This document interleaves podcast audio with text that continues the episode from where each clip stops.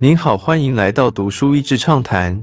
读书益智畅谈是一个可以扩大您的世界观，并让您疲倦的眼睛休息的地方。短短三到五分钟的时间，无论是在家中，或是在去某个地方的途中，还是在咖啡厅放松身心，都适合。电脑也能拥有感情吗？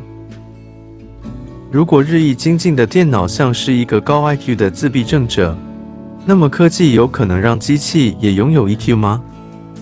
它能够成为情绪障碍者的一支吗？几年前参观 MIT 的时，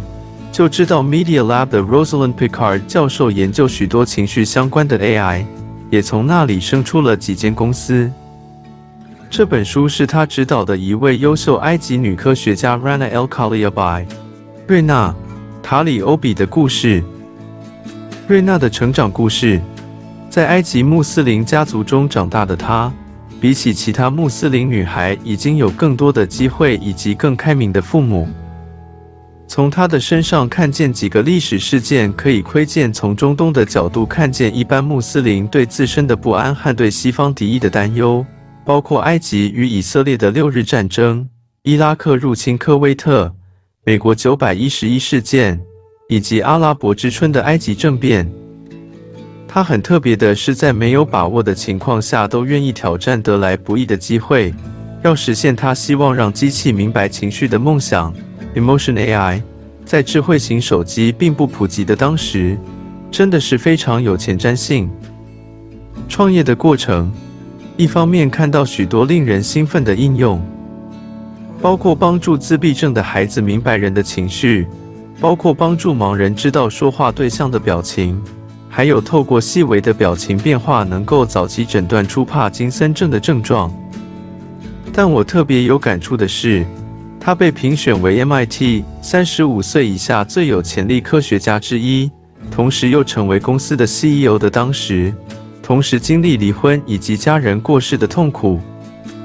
我可以想象，当人家都觉得他是人生胜利组时。那些复杂的心情只有自己知道。他特别提到，很讽刺的是，忙着研究人类情绪，却忽略了身边人情绪。对未来的想象与展望，如果 Siri 和 Alexa 明白我们的情绪，或许就会少了许多想翻白眼或是觉得他白目的挫折感。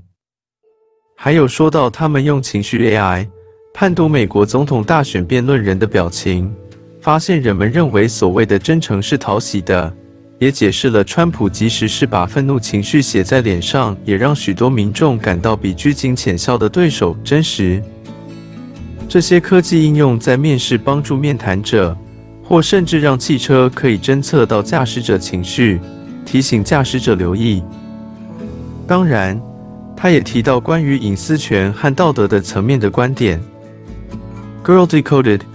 解读女孩的书名，就是她在写作过程中揭开自己如何成为现在的他，如何对于软体和情绪产生兴趣，以及如何想要透过解读人类情绪，让日益数位化的人类互动，不是一味劝人少用手机，而是试着把人性融入这些互动中。今天的内容就到此为止了，十分感谢大家收听《读书益智畅谈》节目。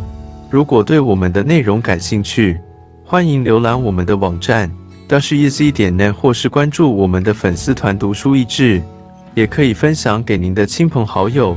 欢迎继续关注我们下一期节目，下次见。